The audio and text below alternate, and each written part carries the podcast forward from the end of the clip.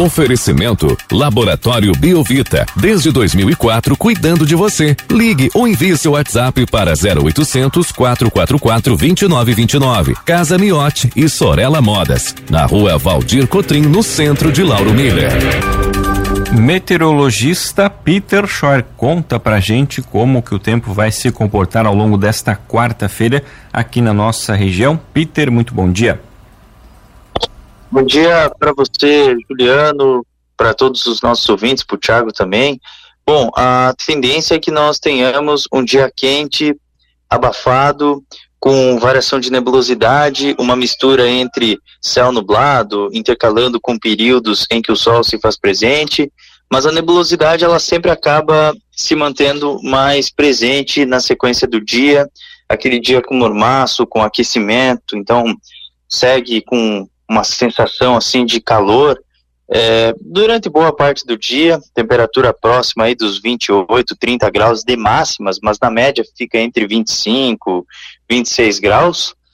E a maior parte do período, esse padrão de nebulosidade variável predomínio das nuvens, um que outro momento o sol se faz presente e provavelmente algumas pancadas com trovoadas não podem ser descartadas durante a tarde e turno da noite de maneira totalmente irregular. Enquanto numa área você tem um pancadão com chuva, trovoada, granizo, ventania, numa área próxima vizinha nada acontece ou não passa de uma simples ameaça ou um aumento das nuvens.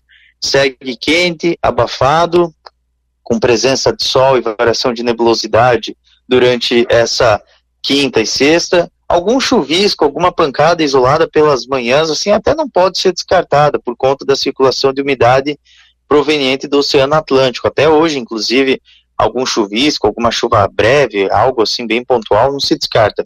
Mas ah, ao longo do dia, o que predomina mesmo são as nuvens até sexta-feira e sempre nessa briga entre nublado a aberturas de sol e com esses temporais bem mal distribuídos que acontecem a partir do período da tarde e turno da noite. O fim de semana o sol ele predomina mais e a temperatura sobe, podendo chegar até uns 35, 34 graus. Como vai estar tá quente, vai estar tá abafado, não pode ser descartada a formação de alguns temporais. Esses temporais são irregulares e mal distribuídos, e acontecem por conta desse intenso mormaço. Juliano. E Peter, esses temporais aí que acontecem no período da tarde e noite é praticamente igual ganhar na loteria, né? É difícil saber qual é a cidade que vai ser a contemplada, né? Porque ontem à tarde, por exemplo, aqui ali em Bom Jardim, né, que é bem próximo da gente, teve uma forte chuva, causando inclusive alagamentos, alguns transtornos quanto a isso. E aqui em Lauro Miller a gente teve uma chuva calma, uma chuva tranquila. Essa condição permanece também nesses próximos dias de ainda ficar indefinido qual é o local que vai ser contemplado com esses temporais, né? Sim, sim, sim, exatamente, exatamente. São temporais muito irregulares. Geralmente essas células convectivas elas se formam e acabam se alimentando de, de valores altos de umidade relativa do ar.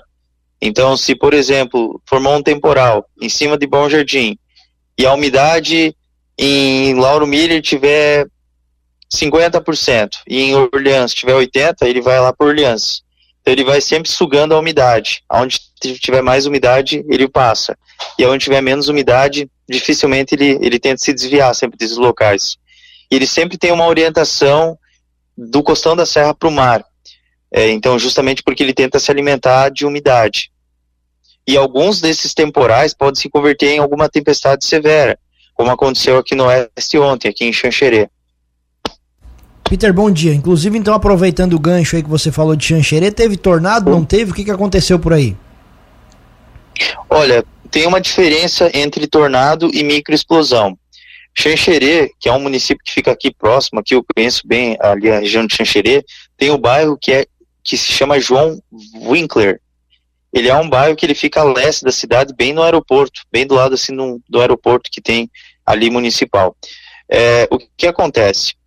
Ontem, por volta ali das duas e meia, por volta das duas horas da tarde, né?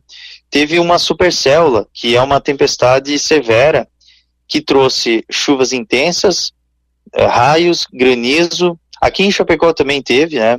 Mas ali em Xanxerê teve transtornos, e foram transtornos até de uma certa forma representativos, derrubando postes. Só que assim, isso foi, foi só apenas num ponto da cidade. não foi algo generalizado. Não foi, por exemplo, assim, uma microexplosão é uma queda de ar frio que sai de uma nuvem do tipo cumulonimbus, ou de uma supercélula, ou de um núcleo de instabilidade, e provoca ventos fortes de curtíssima duração, mas pelo menos num raio de 4 quilômetros. Então, se der, por exemplo, ah, der uma microexplosão, vou dar um exemplo, né? Se der uma microexplosão em Lauro Miller, no centro da cidade, vai ter centenas de árvores caídas, né? Vai ter vários transtornos, né? Algo assim que é uma questão de um raio de no mínimo 4 quilômetros. Passou disso aí, daí a gente chama de macroexplosão ou downburst, que a gente chama. Então, nesse caso, como pegou um ponto só da cidade, para mim está parecendo um breve tornado. É algo assim que, por exemplo, é a supercélula, ela toca o solo e daí depois levanta. Ela pega, toca, fica assim um minuto no máximo ali distorcendo tudo que vê e depois levanta. Por quê? Porque não tem muito cisalhamento. Mas para mim, assim, no meu ponto de vista, eu não não tô achando que é explosão, não. Até pensei no início é, mas me parece que é um breve tornado, assim, um breve tornado assim bem rápido que tocou o solo e depois já levantou o voo. Peter, reforçando aí para o fim de semana aqui na nossa região, a gente vai ter um feriadão prolongado aqui em Lauro Miller. Sexta-feira é feriado municipal, aniversário da cidade. Muita gente já está se programando aí para ir para as praias. Como é que vai ficar o tempo, o tempo no litoral aqui da nossa região?